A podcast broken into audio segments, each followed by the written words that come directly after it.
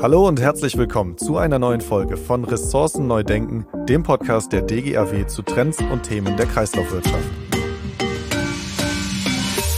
Mein Name ist Marvin Müller und in der heutigen Folge geht es um das Thema Grünabfall und die Frage, ob das Potenzial von Grüngut für die Kreislaufwirtschaft bisher zu sehr ignoriert wird und was wir eigentlich tun müssen, um Grünabfälle möglichst gut zu verwerten. Ja, ich bin dafür äh, nicht alleine, um das Thema zu diskutieren, sondern ich habe virtuell zwei Gesprächspartner zugeschaltet. Das ist einmal Frau Jana Wagner und Herr Thomas Raußen. Und ich freue mich bei beiden sehr, Sie begrüßen zu dürfen. Deswegen sage ich erstmal Hallo, Frau Wagner, hallo, Herr Raußen. Hallo. Hallo, schönen guten Tag. Ja, bevor wir mit der Folge anfangen, möchte ich Sie natürlich einmal ganz kurz vorstellen. Und ähm, das mache ich, wie ich gerade gesagt habe, in aller Kürze. Wer weitere Informationen noch zu beiden Gesprächspartnern haben möchte, schaut gerne in unsere Show Notes. Da sind noch weitere Details hinterlegt. Ansonsten äh, ganz kurz, Frau Jana Wagner ist Projektleiterin am Witzenhausen Institut für Genehmigungsmanagement, Biomasse und Bioenergie. Sie hat ursprünglich mal Agrarwissenschaften an der Uni Kassel studiert und ist jetzt seit 2009 schon als Projektingenieurin eben am Witzenhausen Institut.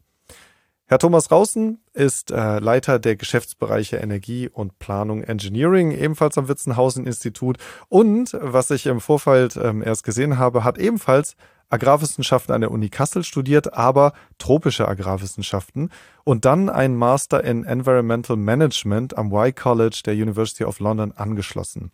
Er ist seit 2002 Projektleiter am Witzenhausen Institut und seit 2010 geschäftsführender Gesellschafter. Ja, damit äh, beide perfekt geeignet, um heute über das Thema Grüngut und Grüngutkompost zu sprechen. Ein sehr interessantes und wie ich finde in den Medien leider äh, viel zu sehr ignoriertes Thema. Und da wollen wir heute einmal, ich sag mal, ein bisschen Licht ins Dunkel bringen. Ja, vielleicht um äh, mal zu beginnen. Was ist Grüngut und Grüngutkompost denn überhaupt und seit wann ist das eigentlich ein Thema? Ja, da will ich gerne anfangen. Herzlichen Dank für die Frage. Wenn man sich überlegt, wie früher Gartenbau betrieben wurde, dann war es eigentlich bis Ende des letzten Jahrhunderts, 80er, 90er Jahre des vergangenen Jahrhunderts, üblich, dass die Gartenabfälle im eigenen Nutzgarten kompostiert wurden. Und wenn es von den Obstbäumen oder den Hecken holziges Schnittgut gab und es geeignet war, dann wurde es auch im eigenen Ofen verfeuert. Aber wenn wir uns heute umschauen, sehen wir ja, dass sich die Gärten verändert. Wir haben nur noch ganz geringen Anteil an Nutzgärten. Es geht mehr in Richtung Freizeitgärten. Und das sieht man eigentlich auch, ich lebe selber auf dem Dorf, mit jedem Generationswechsel verändern sich die Gärten, die Rasenflächen nehmen zu, die Blumenflächen nehmen vielleicht noch zu und der Nutzgarten nimmt ab. Und Komposthaufen sieht man kaum noch und wenn, dann sind sie eigentlich eher ja, wenig genutzte Orte, wo äh, die Gartenreste gelagert werden. Da muss man sich noch einen anderen Trend vor Augen führen, der ebenfalls so in den 1980er Jahren begann, nämlich die wissenschaftliche Erforschung der ökologischen Landbauformen an den Universitäten und Instituten. Und die erste war tatsächlich die Uni Kassel, die an ihrem Standort in dem kleinen nordhessischen Städtchen Witzenhausen, der Name kam jetzt schon ein paar Mal vor, an ihrer Agrarfakultät den ersten Lehrstuhl für ökologischen Landbau einführte. Und der Hintergrund und der Gedanke war immer, dass der ökologische Landbau die Kreisläufe optimieren will und muss. Also zum Beispiel aus dem Gras von der Wiese wird Heu für die Kühe, die dann Milch und Fleisch produzieren. Und der Mist kommt als Dünger und Bodenverbesserer wieder auf die Wiese. Soweit, so gut. Die Kreisläufe weitgehend geschlossen, aber man muss sich ja immer vor Augen halten, mit den Produkten Milch und Fleisch verlassen auch Nährstoffe die landwirtschaftlichen Kreisläufe. Das ist für den konventionellen Landbau nicht so ein ganz großes Thema, weil er ja mit mineralischen und synthetischen Düngern ausgleichen kann. Aber für den Ökolandbau ist das schon immer ein Thema gewesen.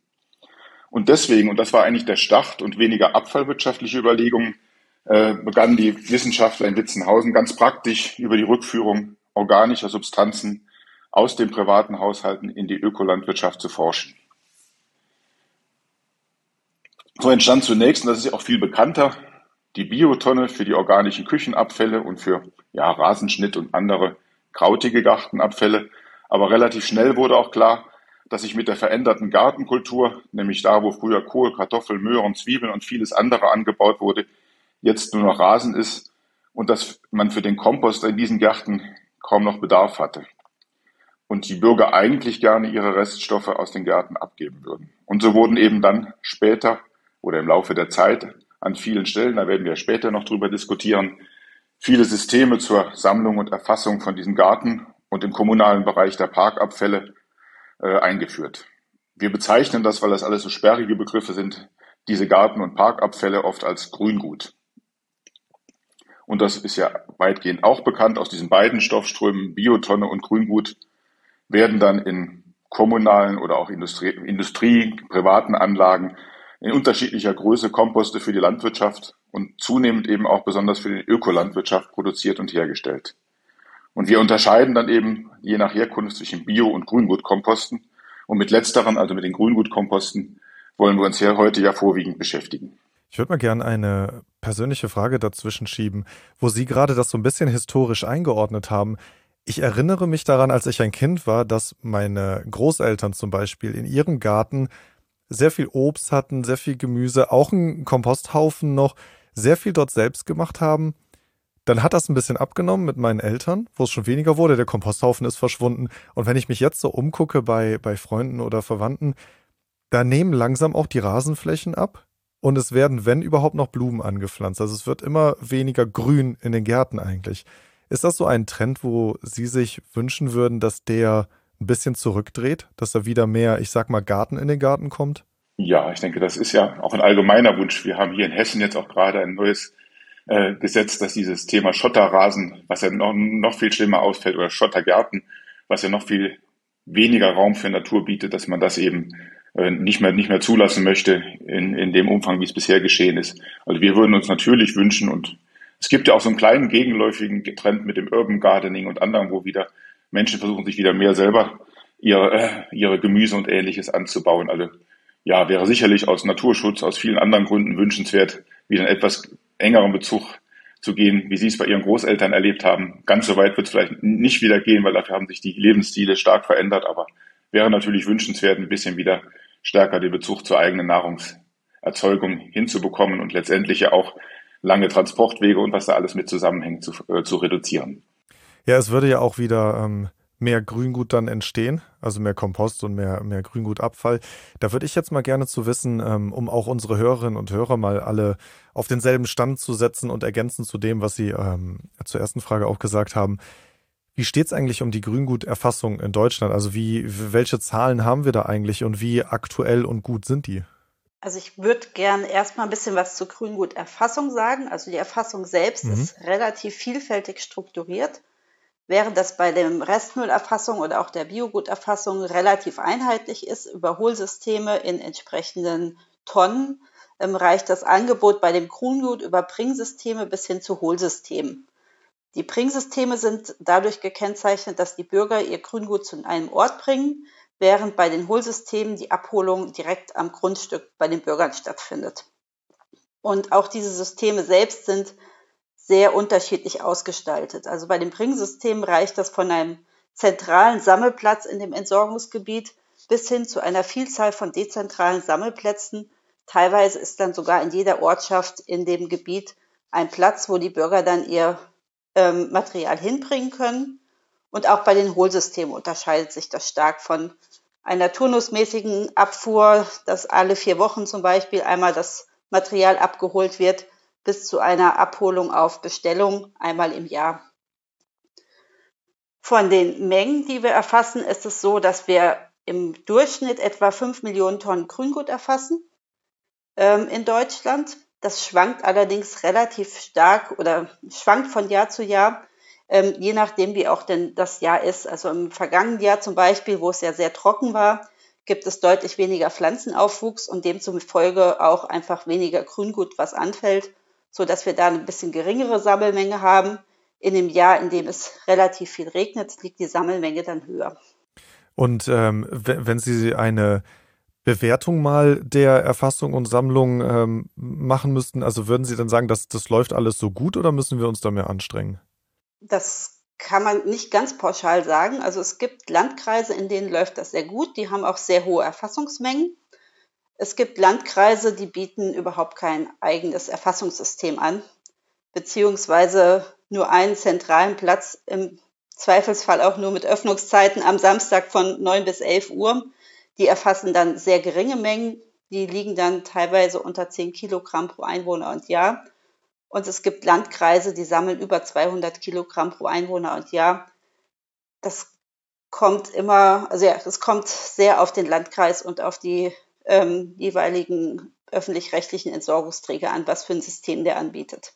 Wenn wir das jetzt in der Fläche, sage ich mal, ausbauen wollen, können Sie ein bisschen was dazu sagen? Also welche, welche Probleme liegen denn da eigentlich im Hintergrund? Also warum wollen wir eigentlich eine, ja, ich sage mal, bessere Erfassung und auch Sammlung und vor allem auch Verwertung von Grüngut? Gut, da müssen wir uns ja vielleicht erstmal klar machen, dass aus abfallwirtschaftlicher Sicht das Grüngut tatsächlich erstmal ein Abfall ist, weil Abfall definiert ist als etwas, dessen man sich zu entledigen sucht. Das will der Bürger ja, er möchte die Menge nicht mehr im Garten haben, sondern er möchte sie irgendwo anders verwertet haben. Das ist ja auch eigentlich gar kein Problem. Aber aus unserer Sicht, und das versuchen wir in Gesprächen so wie heute rüberzubringen, ist es eigentlich ein sehr wertvoller Rohstoff.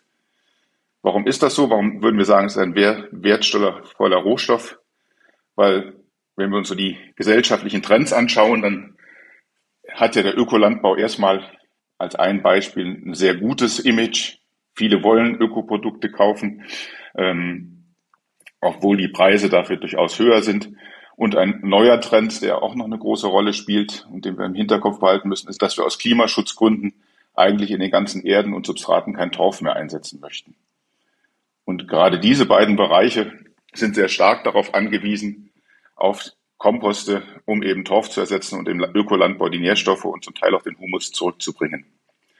Und es gibt auch sehr schöne Beispiele, wo man die holzigen Anteile aus dem Kompost äh, in technisch zeitgemäßen Anlagen zur Wärmeerzeugung, Nahwärmenetze gerade ganz aktuell diskutiert mit dem, mit dem Heizungsgesetz, eben auch einsetzt, um Schulen, Kindergärten oder ganze Stadtteile zu beheizen. Also man kann aus diesem Material sehr viel erzeugen, was in der heutigen Zeit sehr, sehr wichtig ist. Also wir haben die, haben die Komposter für den Ökolandbau und für die Erden, so dass wir da doch sehr viel machen können. Und von daher ist äh, das, was Frau Wagner gerade anspricht, die fünf Millionen Tonnen, die wir schon erfassen, sicherlich gut.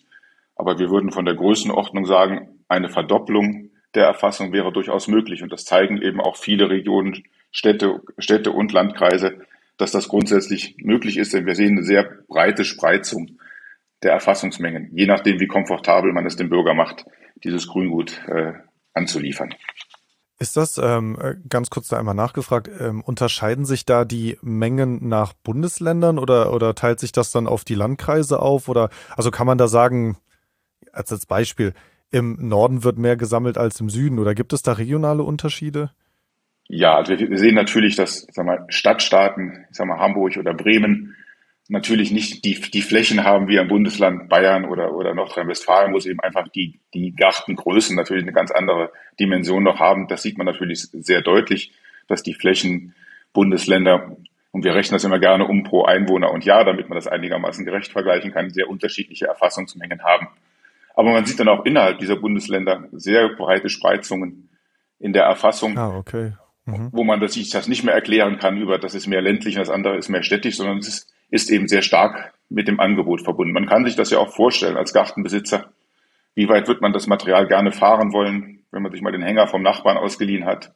Zehn Kilometer ist vielleicht noch was da, aber wenn man, wenn man erstmal durch den halben Landkreis fahren muss und zwei, drei Stunden unterwegs ist und dann noch vielleicht unkomfortable Öffnungszeiten ja. nur hat, ja, ja, dann, dann, überlegt dann, man sich dann, das. Dann, dann, dann überlegt man sich das. Und dann mhm. findet eben das statt, was wir ganz dringend vermeiden wollen, dass man das einfach an den Waldrand fährt und da abgibt. Das wird auch fast jeder kennen, dass es das gibt im ländlichen Bereich.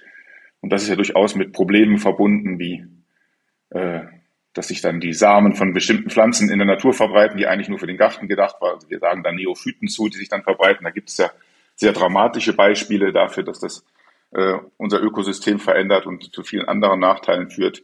Aber wir haben auch immer wieder Fälle, wo Wildtiere oder auch Schafe dann diese, diese abgekippten Materialien fressen und, und, und erkranken bis hin, bis hin zu verenden. Also das sind wichtige Gründe, die dafür sprechen, dass man das Material, äh, dass man den Bürgern anbieten sollte, Systeme, die für sie einigermaßen komfortabel sind, um das Material eben gezielt zu sammeln und zu verwenden.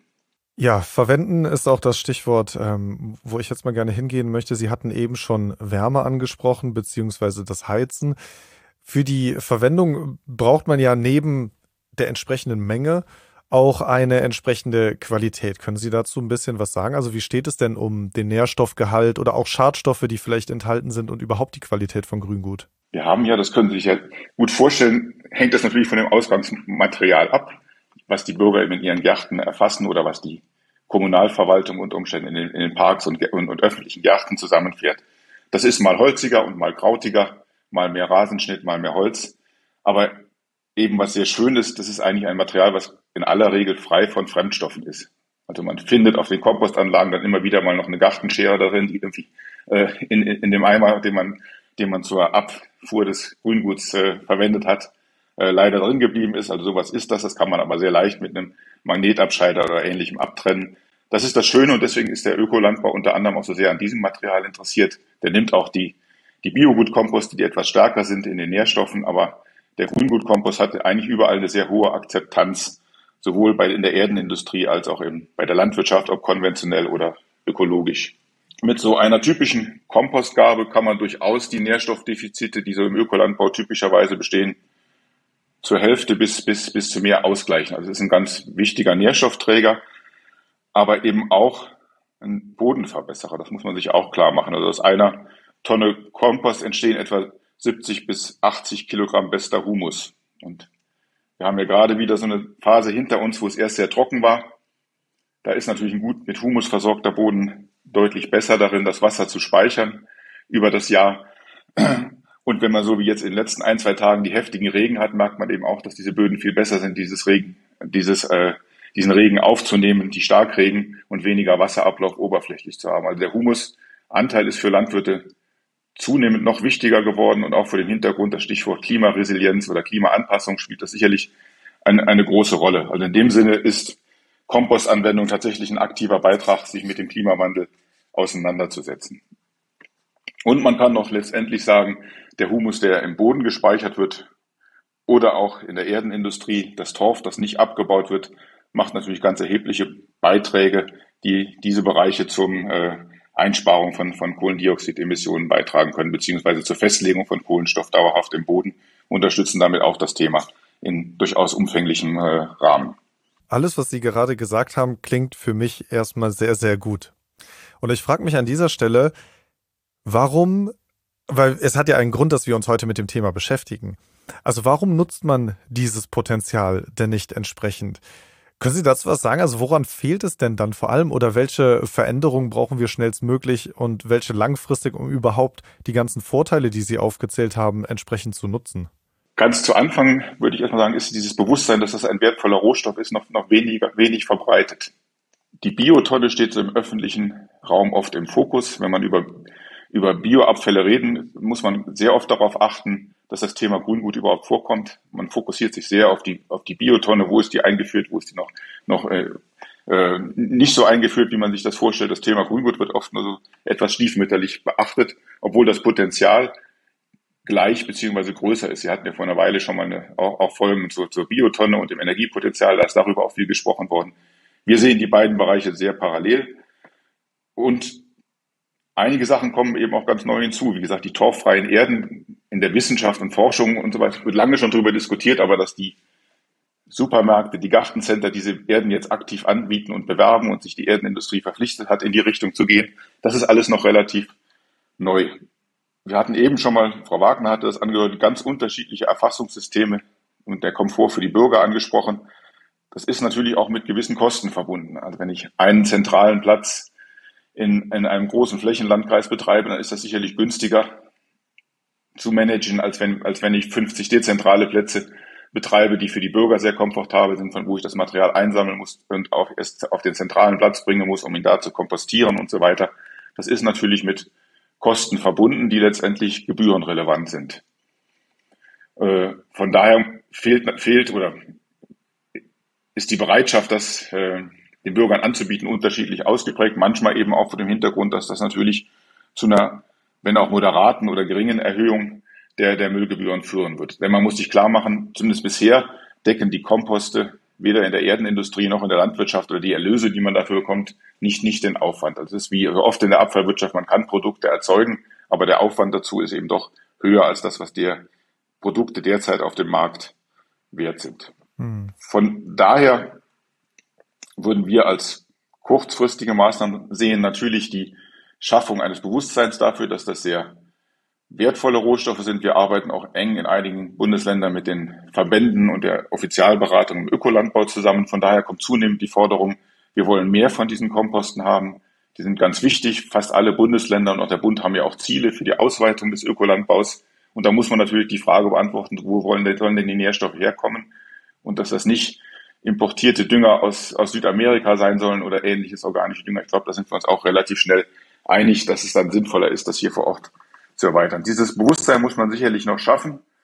Und dann, das werden wir auch noch mal, vielleicht nochmal im Detail etwas diskutieren, stellen wir eben, eben wieder fest, da wo wir Kommunen unterstützen, solche Sammelsysteme einzuführen, dass die rechtlichen Vorgaben dafür zum einen sehr unterschiedlich gehandhabt werden und zum anderen eben doch manchmal sehr hoch sind. Äh, das ist immer schwierig zu formulieren. Natürlich sind bei der Auswahl und Betrieb solcher Plätze eine Reihe von Regeln zu beachten, aber manchmal erscheinen uns da doch die Regeln eher aus Bereichen zu kommen, wie sie für industrielle Anlagen gelten, als wie für einen Platz, auf dem Garten- und Parkabfälle gesammelt werden. Also da würden wir kurzfristig äh, Chancen sehen, wenn es da Erleichterungen und Vereinheitlichungen geben könnte, dass da mehr passiert in, im Bereich der Sammlung. Frau Wagner, wollten Sie ergänzen? Zu dem Thema, das ist genau, das ist mein Lieblingsthema. Ähm, ja, sehr gerne. Also Genau, wir haben das Problem, wir sind mit den Plätzen, wenn wir auf diesen Plätzen auch noch eine Aufbereitung ausführen oder eine höhere Lagermenge haben, eigentlich im Emissionsschutzrecht. Das heißt, wir müssen diese Plätze auch emissionsschutzrechtlich genehmigen lassen. Das ist zum einen mal ein sehr großer Kostenfaktor. Also wir würden da schon reden davon 10.000 Euro pro Genehmigung, pro Platz. Das heißt, dieser Platz ist dann erstmal nur genehmigt, der ist noch nicht eingerichtet, der wird auch noch nicht betrieben. Und je nachdem, was von behördlicher Seite gefordert wird, auch von einer Dauer von über einem Jahr, teilweise sogar bis zu zwei Jahren, die es dauert von dem ersten Gespräch, was wir mit der Genehmigungsbehörde führen, bis dann nachher der Platz genehmigt ist und auch in Betrieb gehen kann. Also das sind gerade für Kommunen oder kleinere öffentlich-rechtliche Entsorgungsträger einfach Kosten und Dauern, die auch nicht mehr erklärbar sind für den Grüngutplatz, ehrlich gesagt. Also wenn wir bei einem ähm, öffentlich-rechtlichen Entsorgungsträger äh, hinkommen, die 50 Plätze im Landkreisgebiet haben, dann sollen die für jede Genehmigung 10.000 Euro bezahlen. Dann laufen da einfach sehr, sehr hohe Kosten auf, die, ähm, ja, wie gesagt, nicht mehr, nicht mehr tragbar sind oder auch nicht mehr erklärbar sind und auch politisch im Regelfall nicht umsetzbar sind. Ja, ein großes Problem für Kommunen. Ne? Die sind ja also notorisch eher klamm. Also man kennt das ja, dass Kommunen für eigentlich alles, was sie übernehmen sollen, wenig Geld zur Verfügung haben. Wenn das auch noch da draufkommt, kann ich mir vorstellen, dass das eben nicht mehr bezahlbar ist, oder? Genau. Das ist ähm, großes Thema. Also da reden wir ja hm. Dass sie die Kopierkosten nicht bezahlen können, weil das im Budget nicht eingeplant ist. Und ähm, ja, wenn wir dann sagen, okay, wir brauchen auch noch 3000 Euro für die Planung und die Genehmigung selbst kostet auch nochmal 2000 Euro und dann müsst ihr vielleicht auch noch ein paar Gutachten machen, die ihr auch noch bezahlen müsst, dann ist es ähm, wirklich schwierig. Hm. Und solange diese rechtlichen Rahmenbedingungen so sind, ist es einfach schwierig, dass ähm, wir dann mehr Plätze ins Land bekommen oder auf die hm. Fläche bekommen. Also wenn wir über mehr Plätze sprechen, ähm, da könnte man ja auch fragen, dass laut des Kreislaufwirtschaftsgesetzes die öffentlich-rechtlichen Entsorgungsträger den Bürgerinnen und Bürgern sowieso eine getrennte Grünguterfassung anbieten müssen. Da könnte man ja auch sagen, reicht das denn nicht aus als Sammlung? Also Sie haben recht, das steht im Kreislaufwirtschaftsgesetz so drin, dass wir, dass es angeboten werden muss. Aber letztendlich ist weder eine konkrete Ausgestaltung in irgendeiner Art und Weise ähm, da weiter konkretisiert. Noch ist das in, wie Herr Rausen eben schon sagte, irgendwie im politischen ähm, Fokus im Moment. Also die Biotonne, das ist klar, da sind die ähm, Länder auch hinterher, die möchten sie gerne einführen. Es gibt im Moment noch öffentlich-rechtliche Entsorgungsträger, die bieten keine Grüngutsammlung ähm, in ihrem Entsorgungsgebiet an. Und zumindest ich habe bis jetzt auch noch nicht was das davon gehört, dass es da in irgendeiner Art und Weise politischen Druck gibt, dass sie das anbieten müssen. Also es ist einfach im Moment nicht im Fokus. Können Bürgerinnen und Bürger das fordern? Also wenn es das in Ihrem Landkreis gar nicht gibt? Ich würde sagen, ja. Also in der Regel ist, wird ja die Abfallwirtschaft im Kreis organisiert oder in der Stadt und natürlich überwacht der Kreistag oder, oder, oder das, das Stadtparlament die, die Aktivitäten der Abfallwirtschaft und natürlich kann man über die politischen Entscheidungsträger da auch entsprechende Beschlüsse oder, oder Vorgaben vorbereiten und, und eben, eben auch ein, umsetzen. Man wird natürlich immer das Argument, das Kostenargument auf der anderen Seite haben. Das ist mit etwas höheren Kosten. Vielleicht macht das eine Gebührenerhöhung von, ich weiß nicht, 10, 20 Euro pro Haushalt und Jahr aus in, in solchen Größenordnungen, wenn man das eben stärker forciert. Das muss man eben im politischen Raum durchsetzen. Es gibt auch vielleicht noch eine Ergänzung, es gibt allerdings etwas, einige Förderprogramme über Klimainitiativen, die die Einrichtung solcher Plätze unter ganz bestimmten Bedingungen auch fördern und bezuschussen. Also das muss man auch konstatieren. Es, es gibt es gibt Fördermaßnahmen, aber relativ wenig ausgenutzte und, und, und wie gesagt, relativ, wie Frau Wagner darstellt, relativ wenig öffentlichen Druck in dem Bereich mehr zu machen.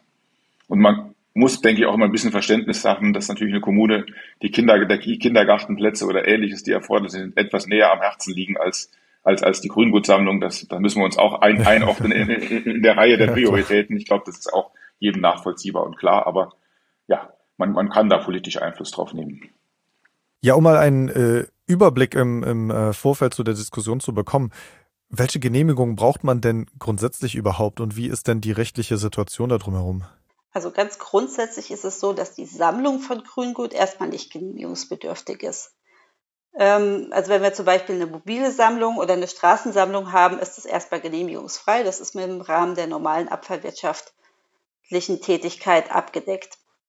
Ähm, wollen wir allerdings so einen Sammelplatz erstmal unabhängig davon, ob dezentral oder zentral einrichten, dann befinden wir uns, weil die Anlage ja eine Abfallanlage ist, im Bereich des Emissionsschutzrechtes. Und demzufolge sind auch ähm, die Grüngutplätze dann als abfallrechtliche Anlagen ähm, zu genehmigen. Die konkrete Genehmigungserfordernis ist dann von der Ausgestaltung des Platzes abhängig. Wenn eine Aufbereitung, also eine Zerkleinerung oder vielleicht auch eine Siebung vorgesehen ist, dann ist eine emissionsschutzrechtliche Genehmigung für eine Anlage für die Behandlung von nicht gefährlichen Abfällen einzuholen. Die ähm, Genehmigungspflicht für solche Anlagen fängt bei 10 Tonnen pro Tag an. Das heißt, wenn 10 Tonnen pro Tag auf diesem Platz ähm, behandelt werden, dann brauche ich diese emissionsschutzrechtliche Genehmigung und diese üblicherweise eingesetzten Aggregate in dem Bereich, also sowohl zerkleinere als auch Siebe, ähm, haben diese Durchsatzkapazität im Regelfall pro Stunde. Also das heißt, sobald auf diesem Platz aufbereitet wird, ist dann eine emissionsschutzrechtliche Genehmigung erforderlich, auch wenn das nur einmal im Jahr geplant ist. Ähm, wenn wir dann auch noch das Grüngut lagern und eine Lagerkapazität von über 100 Tonnen haben, sind wir dann auch wieder im Bereich des Emissionsschutzrechts. Im Regelfall machen wir das so oder empfehlen das dann unseren Kunden dann auch so, dass wir sagen, okay, wenn ihr aufbereiten wollt, dann seid ihr sowieso emissionsschutzrechtlich genehmigungsbedürftig. Dann könnt ihr auch die Lagerung mit den 100 Tonnen oder über 100 Tonnen noch mit dazu nehmen. Ähm, dann ist das sozusagen beides abgedeckt. In beiden Fällen müssen wir ein vereinfachtes emissionsschutzrechtliches Genehmigungsverfahren nach 19 Verbindungsemissionsschutzgesetz durchführen. Das heißt, das ist dann ein Verfahren, in dem die Öffentlichkeit nicht beteiligt wird. Das dauert im Regelfall drei Monate, nachdem die Unterlagen dann vollständig vorliegen. Wenn wir einen kleineren Platz haben, also auf dem nicht aufbereitet werden soll und die Lagerkapazität auch unter den 100 Tonnen liegt, dann sind wir nicht mehr im Emissionsschutzrecht ähm, dann brauchen wir im Regelfall eine naturschutzrechtliche Genehmigung. Da ist es ein bisschen davon abhängig, wo denn der Platz liegt. Liegt er relativ nah an einer Ortschaft und kann noch zum Innenbereich gezählt werden, ist auch hier im Regelfall keine naturschutzrechtliche Genehmigung erforderlich. Dann kann der Platz einfach so eingerichtet werden. Ähm, liegt er weiter im Außenbereich und müssen dafür zum Beispiel auch noch Bäume gefällt werden, ähm, dann brauchen wir eigentlich die naturschutzrechtliche Genehmigung. Und dann kommt noch das Bau, Baurecht dazu. Da unterscheiden wir dann zwischen Bauplanungsrecht und Bauordnungsrecht. Bauordnungsrecht sind die Baugenehmigungen. Das ist dann wiederum, während die anderen beiden Sachen eine bundesweite Regelung sind, sind die Baugenehmigungen eine Bundesländersache. Da müssen wir dann in die jeweiligen Bauordnungen der Bundesländer schauen. Im Regelfall sind, ist die Errichtung von ähm, Grüngutsammelplätzen genehmigungsfrei nach Baurecht.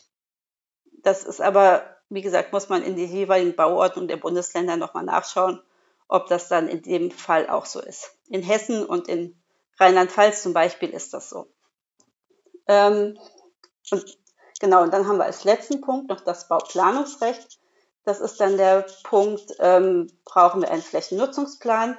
Deckt sich das, was wir vorhaben, mit den Festsetzungen des Flächennutzungsplans und ist dann gegebenenfalls auch noch ein Bebauungsplan erforderlich, der aufgestellt werden muss.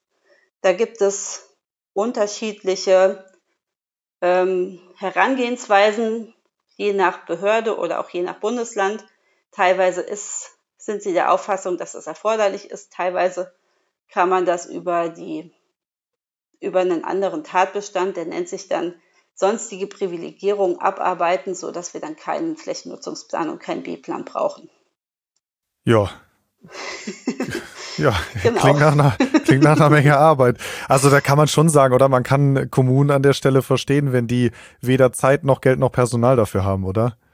Genau, also dass eine Kommune das ähm, alleine abarbeitet, diese ganzen Rechtsbereiche, das ja, wird in Einzelfällen möglich sein, aber hm. im Regelfall sicherlich nicht.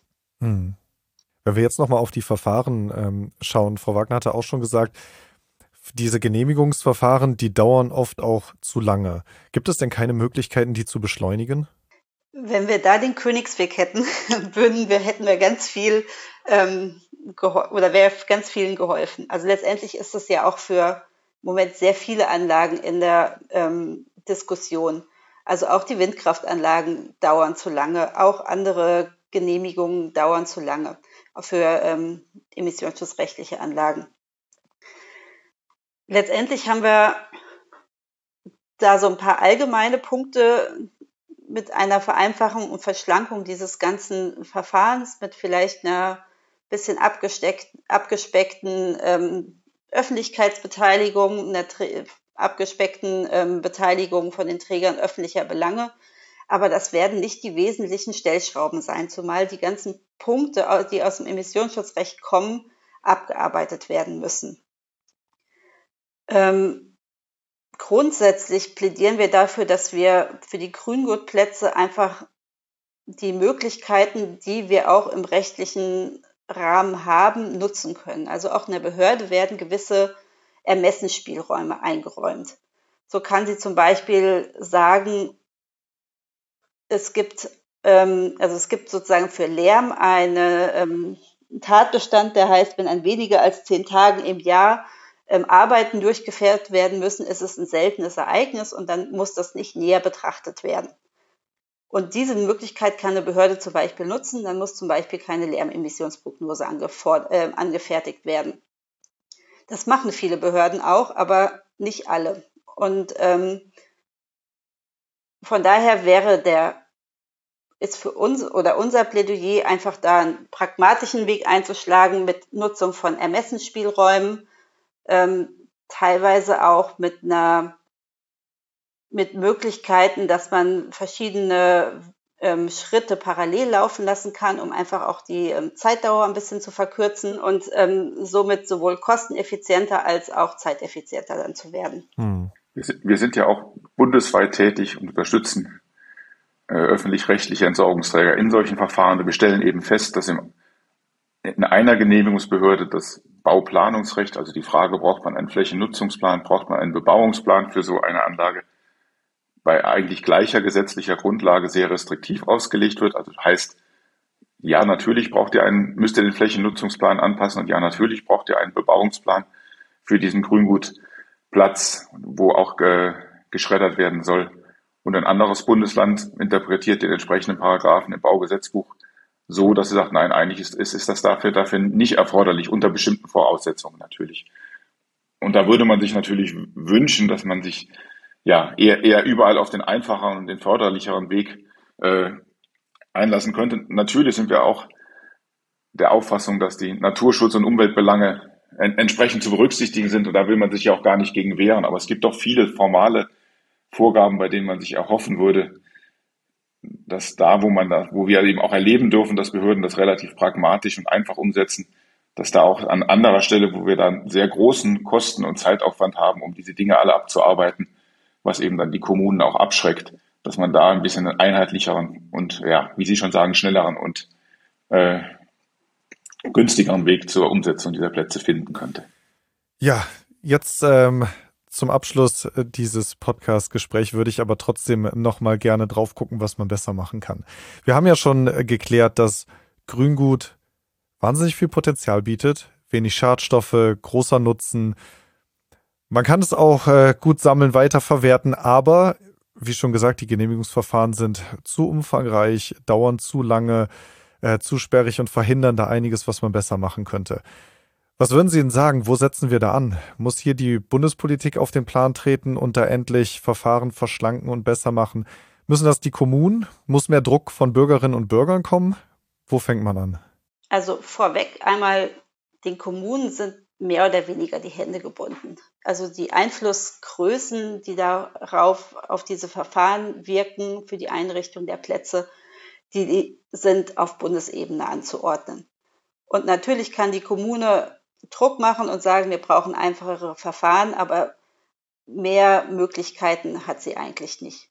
Das Gleiche gilt natürlich auch für die Bürger. Die können durchaus auch sagen, wir brauchen einfachere Verfahren. Aber ich glaube, auch da sind die Möglichkeiten einfach begrenzt, dass sich jetzt ein normaler Bürger dafür einsetzt, dass die Genehmigung von Grüngutplätzen ähm, einfacher wird, ist jetzt hm, aus meiner utopisch. Sicht schwer vorstellbar. ja. Genau. Also letztendlich brauchen wir eine Vereinfachung in der Bundesgesetzgebung. Ähm, auch bei den Bundesländern ist es so, also wir waren mit unserem Referenzprojekt, was wir hier im Mehrer-Meißner-Kreis hatten, bei unserem Bundesland Hessen und haben da auch mit den Ministerien, Umwelt- und Bauministerium gesprochen. Und es gibt für die Bundesländer eigentlich auch keine Möglichkeit, sich über die Bundesgesetzgebung hinwegzusetzen. Also letztendlich müssen wir an die beiden wesentlichen Gesetze, das Baugesetzbuch und das BIMSCH ähm, einwirken, dass wir da ähm, eine Vereinfachung hinbekommen für Grünwurplätze. Wir hätten noch so einen, einen ganz, ganz großen Wunsch. Ja, bitte wenn man sich überlegt, das Baugesetzbuch stammt, glaube ich, aus den 1960er Jahren, ist natürlich immer wieder reformiert worden seitdem, aber damals hatte man Landwirtschaft und Forsten eigentlich im, im, im offenen Bereich. Und diese beiden Bereiche erfahren im Baugesetzbuch auch Privilegierungen. Mittlerweile stellen wir ja fest, die letzten 20, 30 Jahre, dass Landschaftspflege auch einen immer größeren Bereich hält. Also wir haben Trockenmagerrasen, die werden nur, nur äh, beweidet und gemäht, um eben bestimmte Standorte zu erreichen. Wir haben im öffentlichen Bereich ganz viel Landschaftspflege. Das hat in den 60er Jahren, als das Gesetz entstanden ist, eigentlich noch keine Rolle gespielt. Und wir würden uns eigentlich wünschen, dass die Politik darüber nachdenkt, ob man nicht sagen muss, Landschaftspflege ist mittlerweile so ein großes Bereich in, im öffentlichen Grün, sag ich mal, äh, und nicht nur Land- und Forstwirtschaft, dass man auch darüber nachdenken muss, inwieweit man die Landschaftspflege unter gewissen Bedingungen eben auch äh, die Vorteile äh, angedeihen lässt, die im Rahmen des Baugesetzes die beispielsweise die, die Landwirtschaft genießt. Das ist natürlich jetzt kein Projekt, was man in den nächsten, im nächsten äh, Jahr umsetzen kann, aber die Diskussion anzustoßen wäre uns nochmal ein wichtiges Anliegen. Schauen Sie denn äh, optimistisch da auf die nächsten Jahre, dass sich da etwas tut? Können Sie das abschätzen? Ich würde denken, ein, ein wichtiger Punkt ist noch, den haben wir noch gar nicht so richtig angesprochen. Noch vor einigen Jahren haben die Betreiber dieser Kompostanlagen eigentlich darum werben, müssen, dass ihre Produkte Absatz finden. Mittlerweile, das war, könnte man sagen, war, war ein Anbietermarkt, wenn man es marktwirtschaftlich betrachtet. Mittlerweile ist es ganz klar ein Nachfragemarkt. Also wir merken, dass Landwirte versuchen, sich ihre Kontingente zu sichern, schon ein Jahr im Voraus. Wir merken, dass die Erdenindustrie mit höheren, höheren finanziellen Wumms, würde man heute wahrscheinlich sagen, äh, auf den Markt tritt und, und, und, und große Mengen aufkauft, um diese torffreien Erden erzeugen zu können.